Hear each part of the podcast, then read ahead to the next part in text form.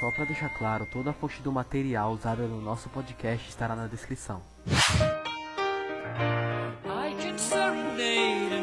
Olá, eu sou Marcela de Toledo e eu vou falar um pouco agora sobre a recusa do governo federal diante de 1,5 milhão de doses da vacina Pfizer.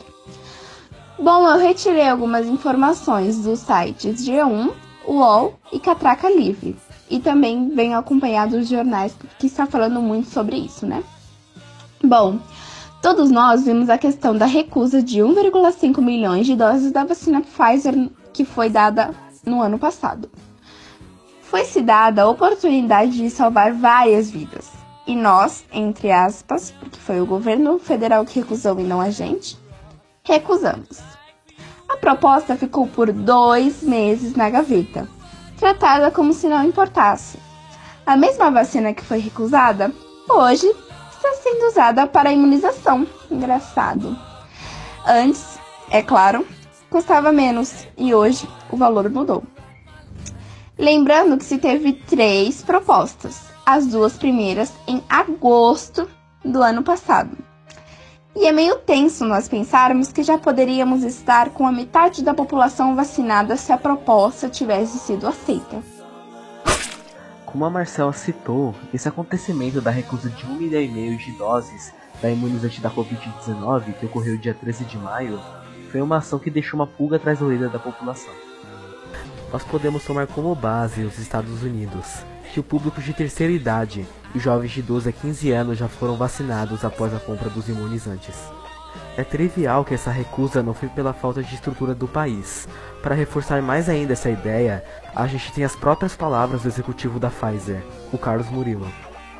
Abre aspas. Nossa oferta de 26 de agosto, como era vinculante como estávamos nesse processo com todos os governos, de outros países, claro, tinha validade de 15 dias, Passados esses 15 dias, o governo do Brasil não rejeitou, mas tampouco aceitou, afirmou Murilo.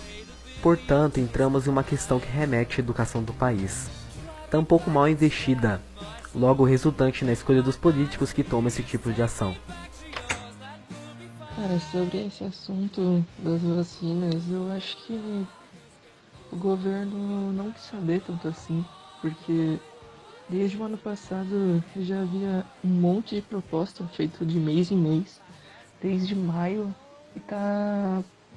O governo demorou até março desse ano para começar a fazer alguma coisa, já que a vacina já estava sendo testada e estava tendo bons resultados.